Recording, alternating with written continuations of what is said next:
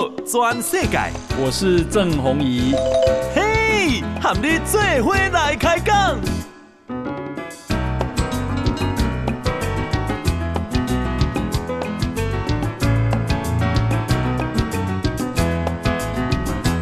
大家好，大家好，大家阿曼，我是郑弘仪，欢迎收听《今日的报道全世界》啊，针对。这个俄国跟乌克兰的战争啊啊，我们今天啊特别邀请到我们啊雄山飞弹的总工程师啊张成啊这个上校啊，他退役的时候是上校啊，是，是张总工程师啊来接受我们的访问，他怎么观察这一场这一个战争战争啊？哎，总工程师你好，你好，曾大哥好，呃，听众朋友大家好，你叫我大哥我都不好意思了。嗯我尊敬你啊，尊敬你啊！好，那我想先请教，因为啊、呃，毕竟啊、呃，身为军职，虽然退下来了，嗯、不过啊、呃，这个啊、呃，对军事你比较了解啊，那你是怎么观察？到目前是怎么观察这场战争？这场战争哦，嗯，早期时候大家都在猜会不会打的时候啊，嗯、哼我猜会打，当然有理由，有等会再说。嗯、哼那后来我就当时大家认为不会打。嗯，可是在普遍的，但是在大概二十号的时候，我就确定会打。哦哦哦，啊，就二月二十号我就确定会打了。嗯、哼那那时候会打有一个重要，我会说会打有一个重要的原因。嗯、哼哼哼那个重要的原因呢是美国拜登总统宣布说不出一兵一卒。嗯、哼哼然后再加上北约的国家，因为北约跟欧盟不见得完全一样，北约就宣布说不会介入。嗯，好，不会介入。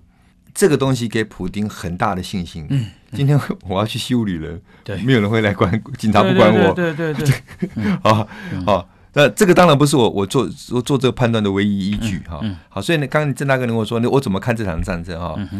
那后来真的打的时候，我听到很多专家学者在评论这件事情，他们都提到俄国的经济实力。对，呃，我们打仗军事的后面有两个东西，一个叫科技，一个叫经济。没有这两个支持，其实军事是很难。就是展展现出来的哈，那我听了很多专家学者分分析俄国的经济实力之后呢，哎，我就觉得说，哎，如果俄国的经济是，因为这方面不是我的专业，我要听专家讲。如果俄国的经济是这么的脆弱的话，那我就开始怀疑了，怀疑一件事情，就当初拜登总统说不出一兵一卒，搞不好是在讲一种陷阱。嗯，如果美国在情报作为上，对乌克兰的民情是有所掌握的话，嗯、就是美国也确定说乌克兰一定会持久打下去。嗯、哼那现在被拖住的不就是俄罗斯了吗？对，好，嗯、那拖得越久，对俄罗斯就越不利。嗯、我我刚讲的前提是，如果 这个经济学者方向分析的都是对的，是吧？哈，这第一个哈。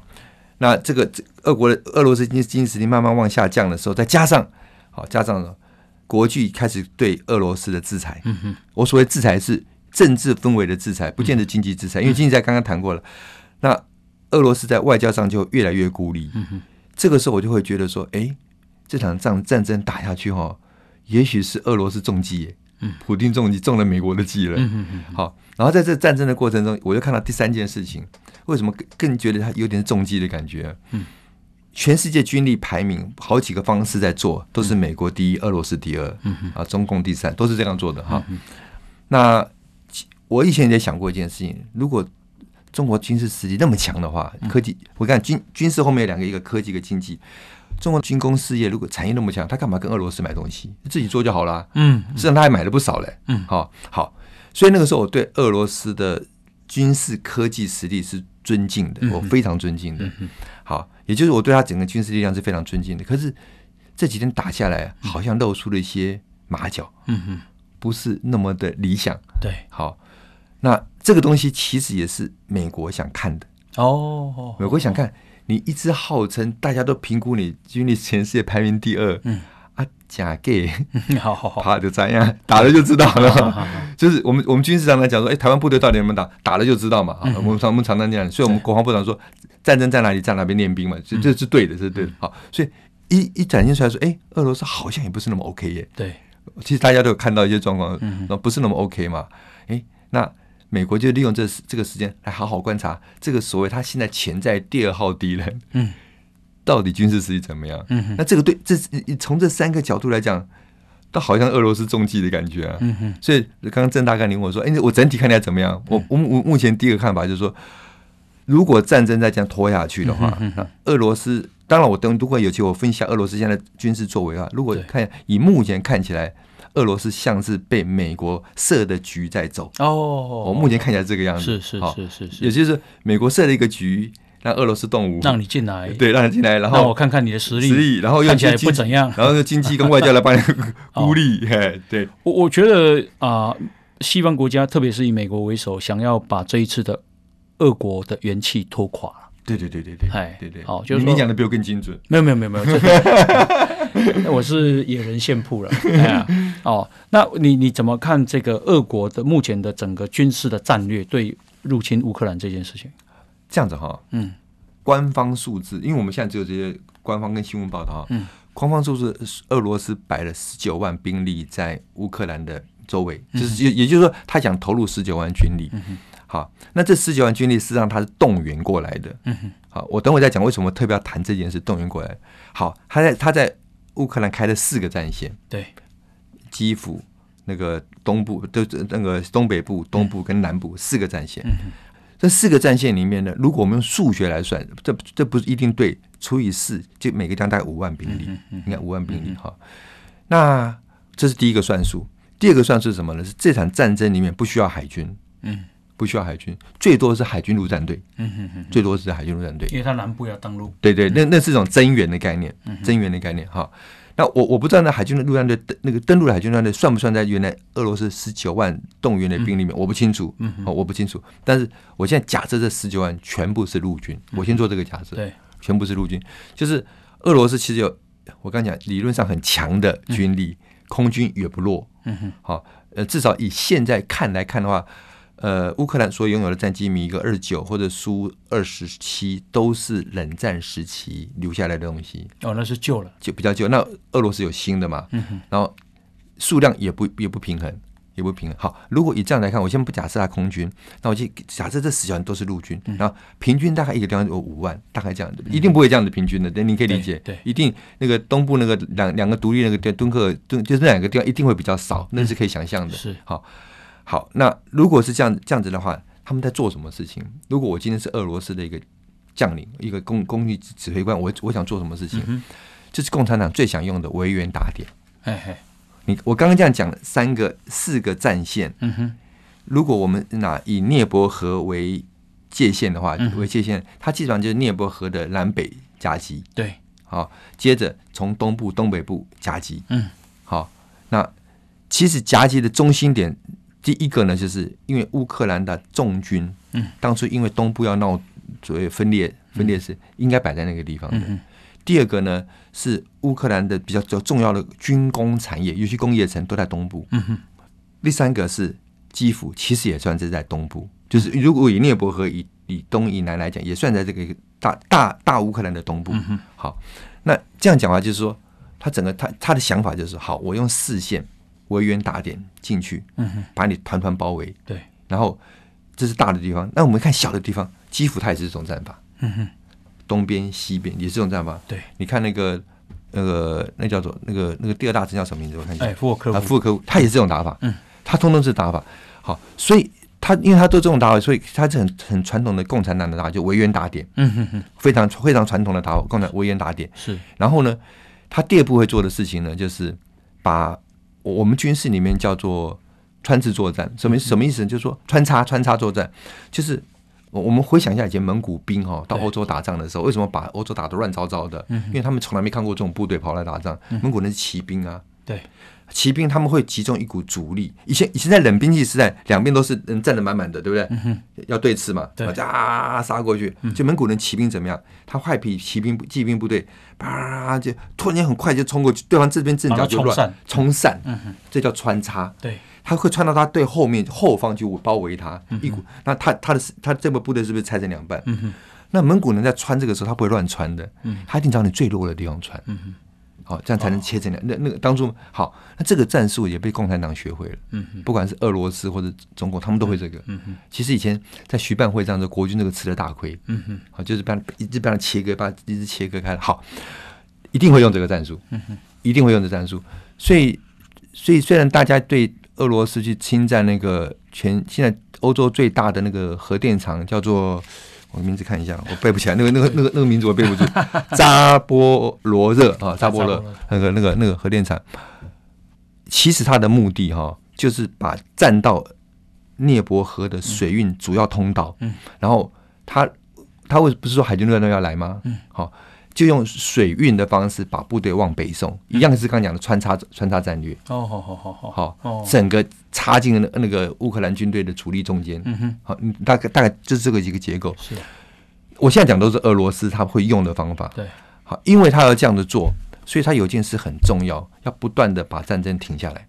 嗯哼哼哼，这整补。嗯哼哼，好，所以我们现在已经知道一个整补的情形，就是。大，你看，大家都知道，在基辅北边有六十几公里的车队停在那边，对对，六十四公里，六十停在那边。嗯，那其实好几天没动了。有一个可能是进基辅的桥被断掉，路被挡到了，哦，他不能动。嗯哼。另外一个可能他在整补。嗯哼。这这是这是这是共产党常常用的做法。是我打了就停，停我听过停，可是停的时候我我不是不跟你打哦，嗯，我在做整补。嗯哼啊，你还以为我停战了？是。其实我在做整补，我整补完我又发动攻击，整理一下补给，对，把把正面也补对，嗯哼，所有的补对，然后再发动攻击。所以我我现在讲，我我跟郑大哥这样讲的意思是说哈，风雨中的宁静，嗯哼，什么意思哈？呃，根据现在美国所提供的新闻资讯里面哈，他们第一波攻击二十四号、二十五号之后呢，二七、二八是停战的，嗯哼，停战争的时候，我就预言说他们重兵要进来了，嗯哼。果然进来了，嗯，好，到了三月五号、六号又停了，嗯哼，没有什么新的进展，他们就在做整补，嗯哼，好，哦，他们过了那个，就其实我又又又念念不清楚那个电厂扎波罗热，扎波罗那个电厂，他们把占下来之后，他们又停了，嗯哼，又停下来，其他他们又在进展一点就整补，进展一点就整补，应该这样，他们进展到战略位置拿到之后，他们就做整补，嗯哼嗯哼，这这个是这个是共产党战法里一直都有的，一直都有，一直。他不会一直冲进去，一直一直往前猛攻。嗯哼。那所以哈，我我预计有一很大有一个有一个毁灭性的大战要开始了。哦。我预计为什么这样看？因为在军事上，他最近对很多的大臣在做炮击。嗯哼。火炮攻击。对。所有的火炮攻击在陆军作战上面哈，都是前奏。嗯哼哼哼。所以呢，他去攻击先炮击，攻击民宅，这是我很不支持的，不不应该做这种事情。我们我们是军队跟军队作战，我们不是跟跟手无寸铁的老百姓，这我不支持的。这点我也也可以也可以作为小小说明，考考不好，他们武器根本打不准啊。什么？根本打不准啊。嗯嗯嗯。好，他不是要打平民，是因为非常不准。对，我我的这我讲，我因为搞不清楚嘛。是有可能。照理说，照理说，这会对大城市的炮，就是重要据点的炮击哈，就是陆军部。步步地面攻击的前奏，嗯哼，就像有空袭也是一样，是好。那他最近对这，我刚刚今天特别看了一下，哎，他对几个好好多大城市做炮击哦。其实乌克兰这边要注意，要注意，全面性的大大反攻了，他可能会就重兵力的大会战，大会战可能要开始了。哦。但这我现在好像把俄罗斯讲的很强，但乌克兰也没那么弱。嗯，我我是先，因为您刚刚问我说，我怎么看这个战局？我从俄罗斯观点先看，他现在是这个样子。但乌克兰也没有很弱。嗯。我我我怎么讲啊？就说哈，先讲一个比较，我们讲红军蓝军，嗯，在那个 ISW 智库上面，它有蓝色标示的那一块啊，就是在那个美国战争研究所，对对对对，哈尔科夫，嗯，在哈尔科夫的东东东边那边，那个哈尔科夫其实因为它是第二大城，所以也是工业城，对，对俄罗斯来讲非拿下来不可。更重要是哈尔科夫，它那个他的军工产业是支持乌乌克兰部队很重要的一个。内需就是内内部供应，他一旦拿下来，他打到现在还没有拿下来。嗯，之外呢，哈尔科夫那边有一支乌克兰的部队呢，竟然也是穿插战术，穿过了那个俄罗斯的部队的中间，已经到了乌俄边界了。嗯哼，这不容易的事哦。好像反攻啊，小小有斩获。对这个东西啊，不能小看它，也就它也是用，毕竟当初他也是俄也是苏联的一份子，他也很熟这种战法。对，就我们这样讲，苏联解体的时候分家的时候，乌克兰也分了一些。自己的苏苏联的部队嘛，因为他乌克兰籍的嘛，对，所以他们这种战法也很熟，所以他现在也是用穿插战术。现就是，既然哈尔科夫这边是他们一个重兵所在，他就用他的重兵把它切开来，对，也是这样穿插战术，也在他们也在用。那另外一个地方看的也也好像有出现的，就是另外一个叫切尔尼尼格夫，嗯，这在基辅东北边，嗯，他们本来俄罗斯想顺着涅伯河东岸西岸下，结果切尔尼格夫那边下不来，嗯嗯，那个地方我预计哈，就还有像俄罗斯是绕道，那里有大军绕道绕那边有那边还有大，那边也会发挥功用啊，好好好，那也会发挥功用。我我这样讲，我们在作战上为什么会想攻城？嗯嗯嗯嗯，我们人类文化发展上面，城市是不是交通要道？嗯嗯，很正常嘛，对。我们会甚至一个村庄都是交通要道，就是四通八达，都都是这个样子，人聚集到，所以我们在军事上会讲攻城的原因，是因为这边是交通据点，就像会攻那个那个那个车诺比电厂，那是叫交通据点，对，好。那我刚刚讲的，我我切尔尼戈夫那个地方啊，切尔尼戈夫，他们到现在没攻下来，嗯，代表在那边乌克兰军队也不弱，也不弱，也不弱，对对对，好，应该在基辅附近啊，部署有重对对对对对对大军呢，而且不不弱的，不弱，不是，而且没有投降的，没有没有，就就是誓死抵抗的，战斗意志很强。还有工业城那里可能也有，就哈尔科夫那里，那里也有，也是也是，对对对，奥奥德赛港应该这边也有，奥德赛这边应该讲对，奥德赛那边有，不过奥德赛现在。这有了，但是他他现在一直过不去，西边过不去是有原因，一定有原因的，嗯，一定是因为有有顽强抵抗。好，好。这个总是不好意思，我先打搅打打打扰一下，我们要先进广告啊。呀，我们啊，现在呢啊，邀请的是我们啊熊山飞弹的总工程师啊张成张总工程师。那他主持啊这个熊山飞弹，熊山飞弹啊有一次的误射，他大家才知道哇，这个好准啊，哈 哈这么厉害，哎，这么厉害的飞弹哈。好，等一下我们回来继续请教，来先休息进广告。转世界，郑鸿仪和你最伙来开讲。好啊、呃，欢迎继续收听《波多转世界》哈，我是郑鸿仪啊。我们今天邀请到我们啊雄三飞弹的总工程师啊张成张上校来接受我们的访问啊。那啊、呃，这个总工程师，请教你啊，从这一次，因为我看啊，这个美国说啊。大概啊、呃，俄罗斯已经打了六百枚飞弹，嗯哼，到乌克兰，嗯，那乌克兰也宣称说他们打下了几十架俄国的战机还有直升机啊、好像战果也很丰硕。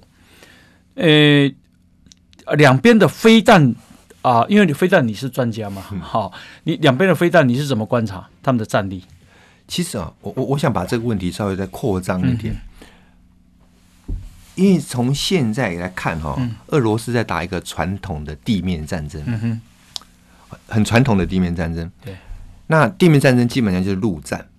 我刚刚提到可能会打到会战，而且我甚至很担心这次俄俄罗斯在整补之后会不会发发发动个比较毁灭性的攻击？哦，好，毁灭性的攻击，尤其尤其是。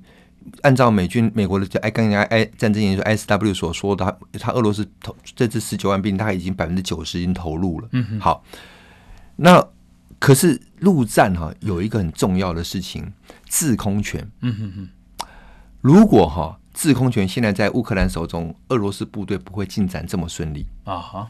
好，我我们在常常讲说，拿到制空权，尤其是有战机的时候，飞机的时候，对，那个是蹂躏战场。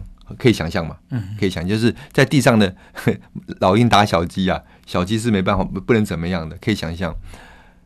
好，那我这位我要为什么从、哦？所以那六十四公里的那个绵延的那些战车，就是因为制空权已经被俄国拿走了，所以乌克兰就没有飞机可以打它了。对对对，这就是我我为什么要先讨论这件事情哈、嗯？但是我如果我们按照网络上面所公布的，嗯、因为公我不知道真假哈，公布的。乌克兰的战机的数目，嗯哼，哦，大概是三十九架，嗯哼，相对我们台湾这是少太多，我们是三百多架，哈，嗯，少太多。但是他们领土大概我们十六倍大吧，对，啊，而且我刚才稍微提，它是冷战时期留下来的，嗯哼，是旧装备，米格二十九，米格二十九旧装备。那相对俄罗斯来讲，照理说制空权的应该都在俄罗斯手中，嗯哼。那我们讲制空两件事情，一个是战机。嗯，战机抢抢制空权，好，然后这样战机抢到制空权之后，用制空权来蹂躏战场，这这个是我们作战的概念。可是，在防守方呢，所谓制空权还有另外一个东西，嗯、台湾很重视的就是地面飞弹防空。对，这个也很重要。嗯、那地面飞弹防空通常有有有有层次性的，长程、中程到近程。嗯嗯。好，如果我们这样整体来看的话，我就去想一件事情，怪怪的，这制空权到底在谁手上？为什么怪怪？我等会再做个比较完整的说明啊。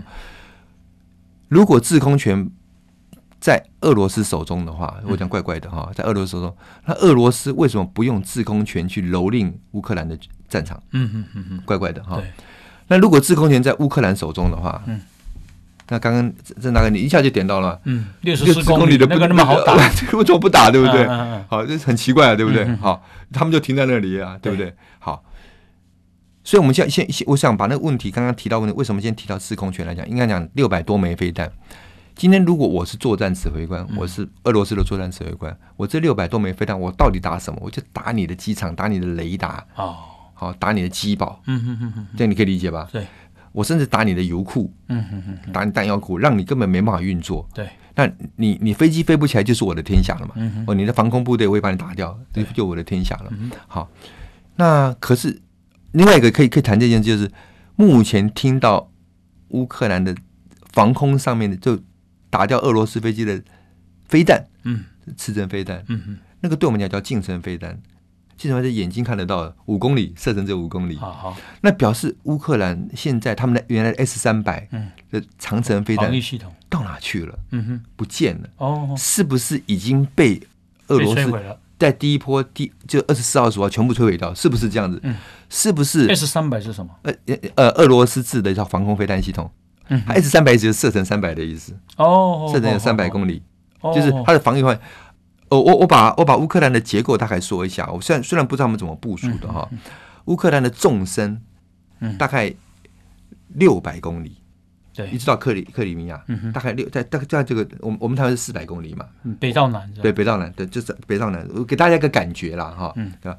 它的横的它的这个大概是一千两百公里哦，大概这个样子。当然你你你要你要拉一定会会不一样，大概我为什么把这个感觉先跟大家讲一下，就是说。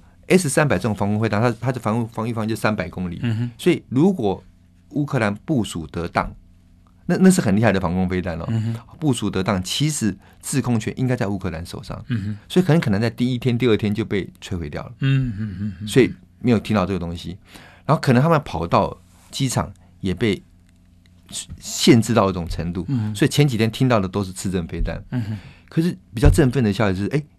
现在开始有战机，乌克兰战机飞起来了耶！嗯哼，还打掉米格，打掉打打打掉俄罗斯的战机嘞。嗯哼，那天苏二十四，那是很那是个重型战机，对，可以投可以可以做投弹的，真的那就炸可以丢炸弹的重型重型，什么叫战轰机？嗯哼，哎，也也被乌乌克兰打掉了，不是被不只是刺针飞弹了，哎，代表乌克兰的空防空事情慢慢在恢复中。哦，慢慢在恢复中。好，对我插个话，我觉得啊。乌克兰一定还有不少飞机啊？嗯、为什么呢？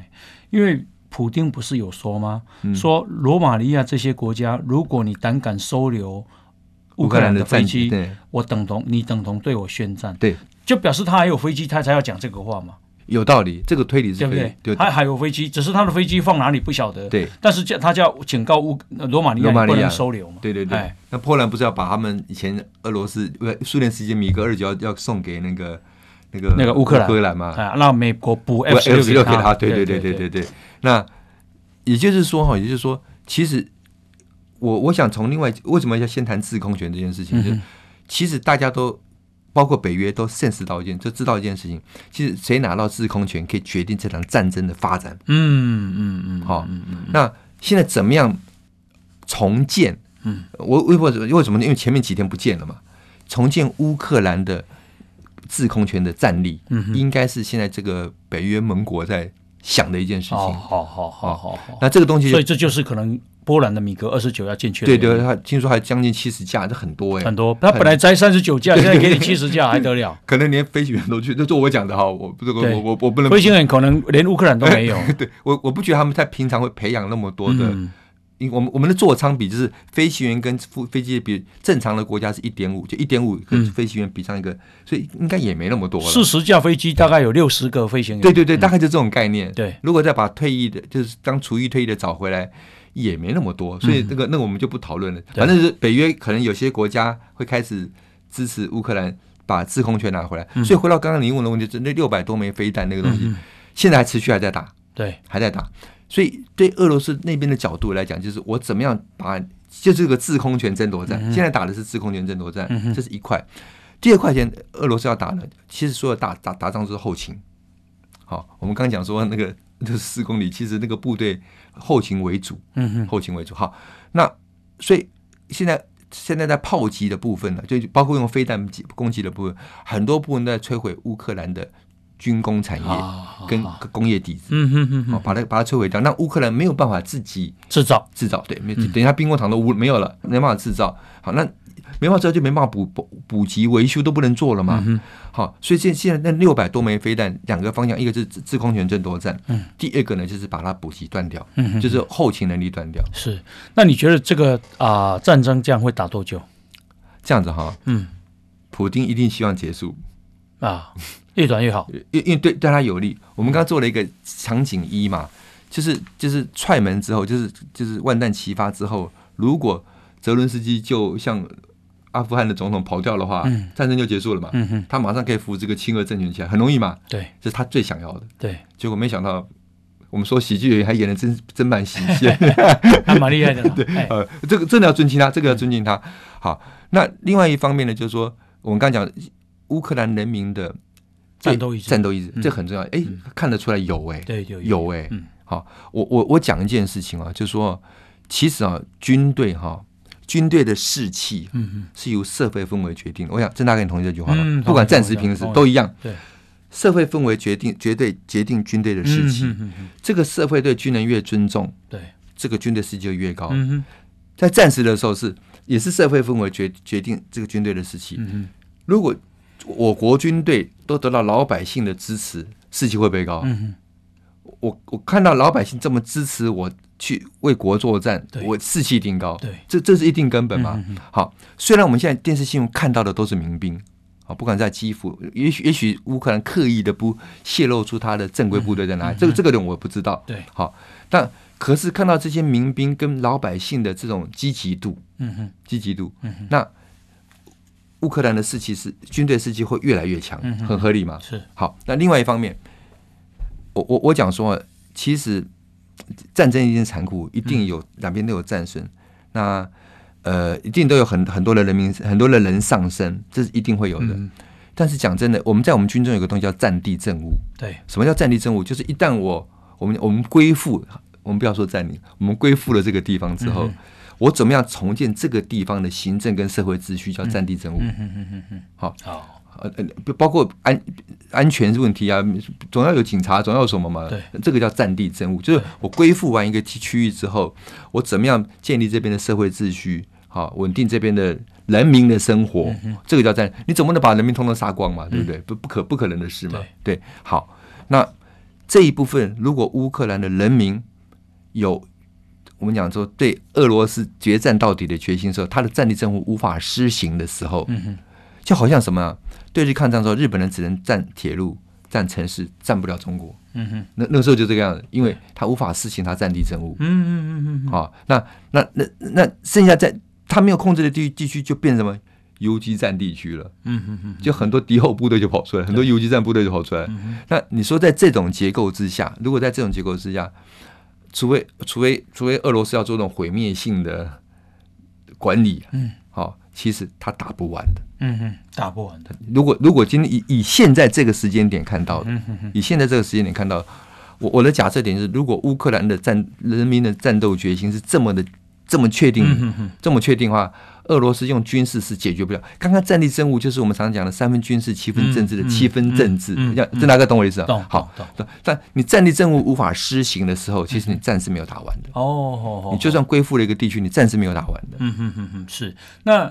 呃啊，这样的战争啊，我看这个俄罗斯内部其实诶反普丁也蛮多的，因为他他像一天就被抓了几千个人嘛，而且他们的检察总长还出来说啊，如果这样的话要判刑十到二十年，即便恐吓你要判十到二十年，还是那么多人出来反普丁，这是俄俄国的内部。对，那从。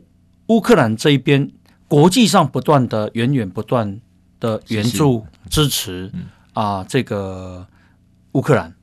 那乌克兰内部人民的抵抗意志是很坚强，而且很团结。嗯，他他有一个很总统很受到尊敬。嗯嗯，那国际也制裁这个俄罗斯，斯，所以看起来对俄罗斯其实是不利的，嗯、对乌克兰是有利的。嗯、你觉得谁到最后谁会打赢？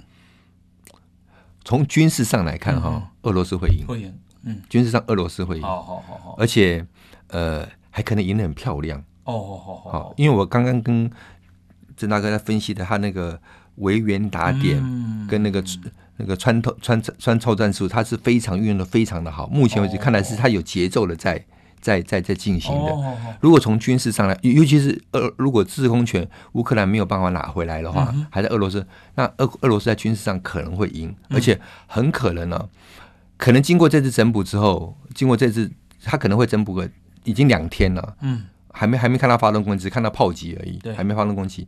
如果他这次整补完之后再出发，很可能就是十天之内战争就军事上可能就结束了。嗯哼，很可能哦，很可能是很可能就结束了。呀，很可能。因为马法国总统马克宏有打电话给普丁，那马克宏说，普丁打算要开始轰炸奥德赛，嗯哼，那个南部那个港啊，这样子。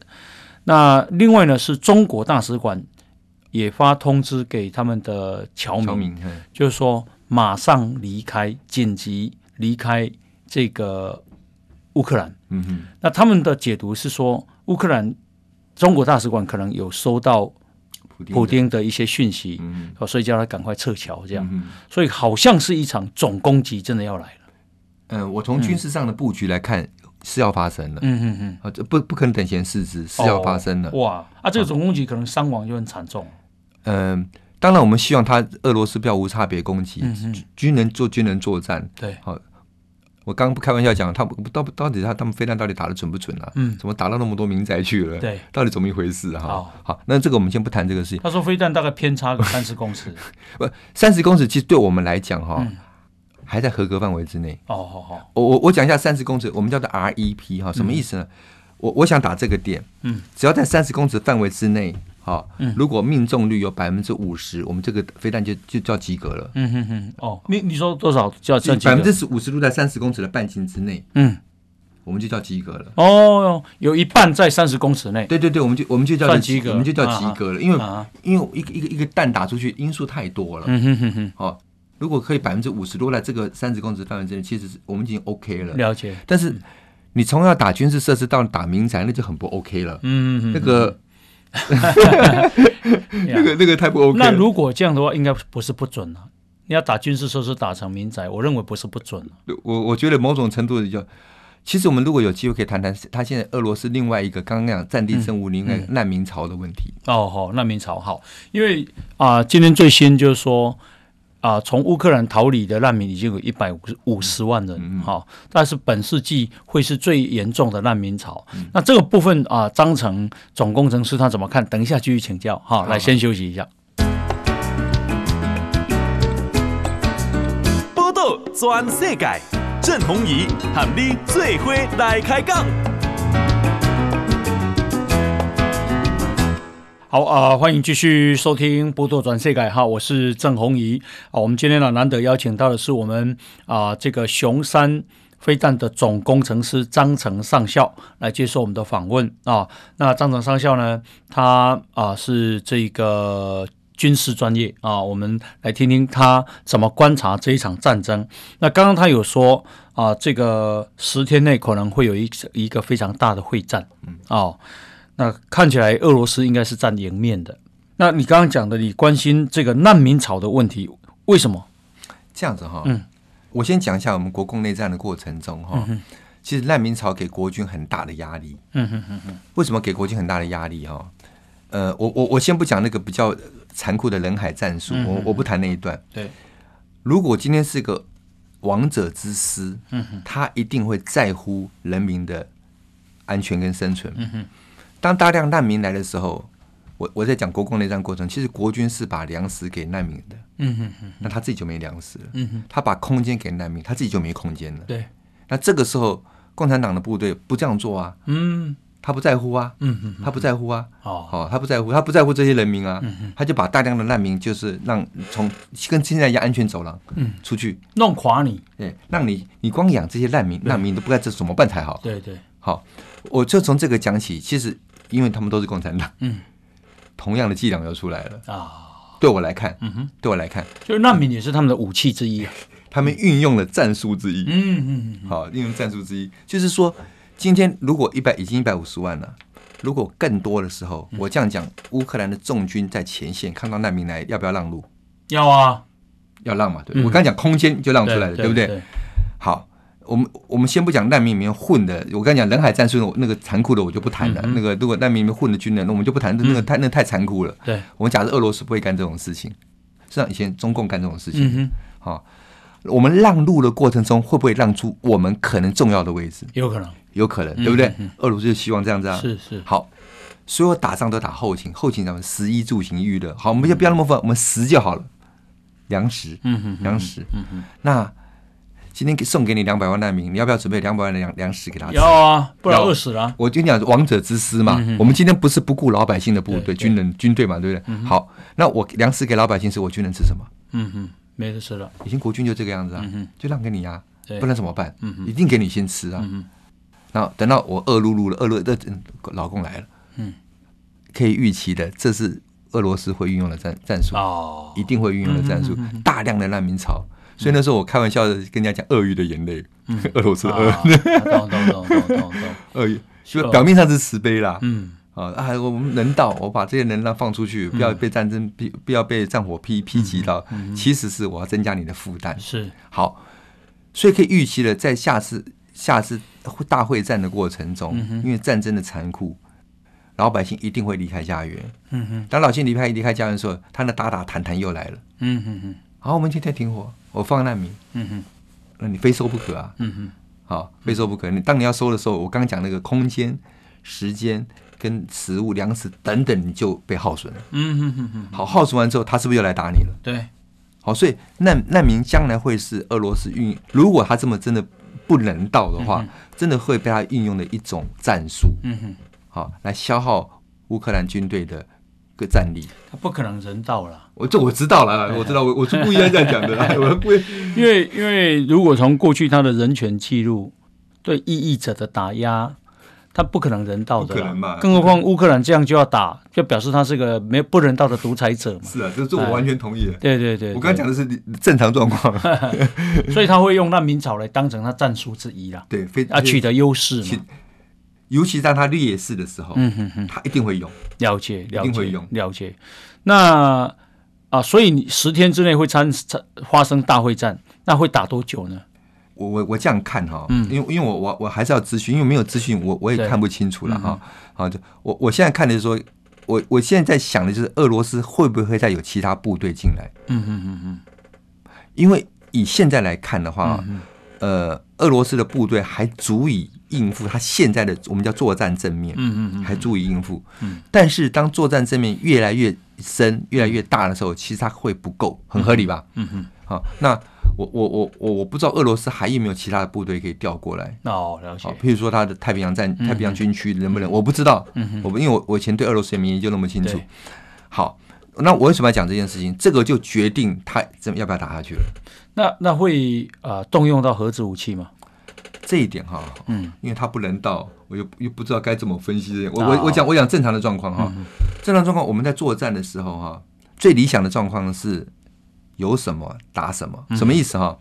我们战略决定战术，嗯，战术决定战法，嗯嗯战法选择武器，这样合理吧？嗯嗯好，如果这个是整个结构是这个样子的话，那我们要看俄罗斯的战略是什么？嗯嗯因为战略一定是服务政治的，那我们要看它政治的目的是什么？嗯那政治目的其实我对我来讲很简单呐、啊，它不允许他的邻国是北约啊，嗯嗯，就这么简单呐、啊。其实他这个说法也不成立啊，因为他的邻国那个拉脱维亚、波罗的海三小国都北约的，都是北约啊。那你当时加入北约你不打，现在乌克兰想加入北约你就打。我理解，但是呢，因为乌克兰曾经是二苏联时期很重要的军工产业位置。嗯嗯嗯嗯嗯。好，当初苏联解体的时候，乌克兰还分了不少弹道那个核弹的。嗯，我知道。那不是分，那就在那里的。嗯嗯嗯。好，那我讲一个，现在全世界最凶猛的、最厉害的洲际弹道飞弹，叫叫做撒旦。嗯，是乌克兰做的。哦，好好好。虽然现在乌克兰自己没有，是俄罗斯有。嗯。但我的意思，这个军工实力是。俄罗斯很在乎，那跟波罗的海三小国不一样。那我了解。这我这样分析，这这是我的理由。好，所以对我对他来讲，对俄罗斯来讲，他不会允许他的邻居这么一个曾经这么强的，以他面积来讲，现在是我看我看维基百科说是欧洲第二大国家，台湾的十八倍大。对对，就是土地是欧洲第二大国，我我是不晓得是不是真的，但是这么大，嗯，又有这么强的军工实力，那。我我怎么可能让你旁边是北约？哦，这是我的立场啊！我我我我帮他想的立场。好，如果是这样，他一定不同意嘛。嗯嗯。那不同意，所以他的政治目的就是你只要不加入北约就好，或者嗯，或者乌克兰分裂成两个国家，乌东乌西。嗯哼哼。乌东。涅伯河以东，涅伯河以西。对，乌西随便你，你要去北约就北约，去欧盟就欧盟。你乌东是我的。亲俄政权，嗯，这样他就安全了，因为当初重要的都在这个地方。对，乌西是农业的，是乌东才是工业。工业，对，当初的这样他就完成他政治目的了。好，我为什么讲这么长？如果这是他政治目的的话，他干嘛动用核武？嗯嗯，他动用核武只有一个目标，叫美国。嗯嗯嗯，那那就代表什么意思？代表说他已经。把发起世界大战作为他的后盾，嗯嗯嗯，那这个不清楚是不是他的政治目的？就乌克兰有点可惜了，因为我其实，在三十年前曾经去过乌克兰，大概刚垮台的时候啊，解体的时候，我去呃俄罗斯、白俄罗斯、乌克兰跟立陶呃拉脱维亚四个国家。那去到啊乌克兰的时候，他们因为当当时他们也希望说啊，我们外汇存底蛮雄厚的。啊，能够帮他们买一些什么东西？我、嗯、我们被安排去看他们的那个安托洛夫，嗯，好像是二二五那个运输机，嗯、全世界最大的运输机，嗯、他们能做得出来，光轮子就二十六颗，哎、嗯，好 这样子。然后他们啊的核子武器，嗯、其实后来是他们自己放弃了，这很可惜啊，哈、嗯。那请教总工程师，就是说，那从啊俄乌战争里面，台湾人应该学到什么？最重要就是。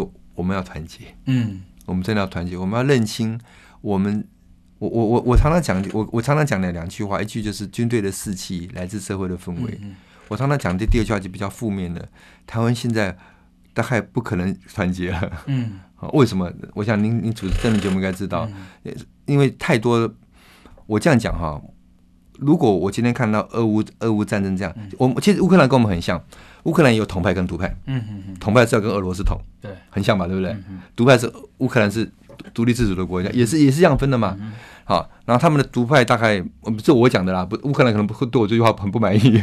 好，就是他们认为他们乌克兰是独立自主国家的大概百分之八十，认为跟俄俄罗斯合的在百分之二十。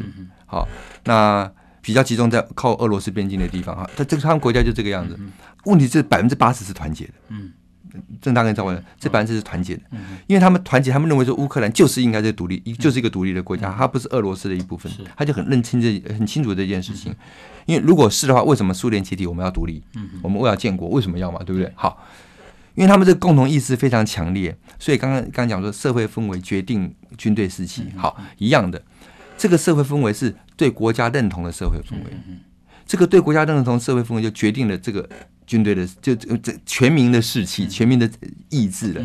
就算就像讲说，我今天就算像一个像今天讲有有个医院的医院的医生就说，我我我我就是要为这个国家而战，那是这个样子。好，如果氛围是这个样子，那这个我们台湾要学的就是这个。嗯哼嗯嗯。可是，即便台湾有蓝绿对抗，在最后国家认同，有些蓝的认为是中华民国，绿的认为这是台湾。可是它有一个共同体，就是我们就是这块土地啊。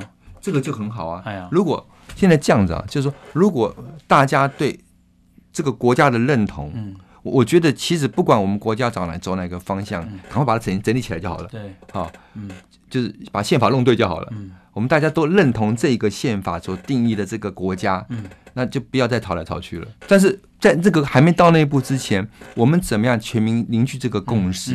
嗯，我们像现在国军讲的是，以前为核而战，为蛇战，现在已经修正成为是为。台湾这就台湾这块土地就呃呃呃呃呃为人民而战，为台湾上面人民为土地而战，为人民而战，这就是一个正确的思维啊。对啊，为两千三百五十万人而战啊。对对对，这是个正确的思维嘛。嗯，那从乌克兰那边我们看到的其实就是这个。嗯哼，好，这是第一点。嗯，第二点我们看到什么东西呢？就是。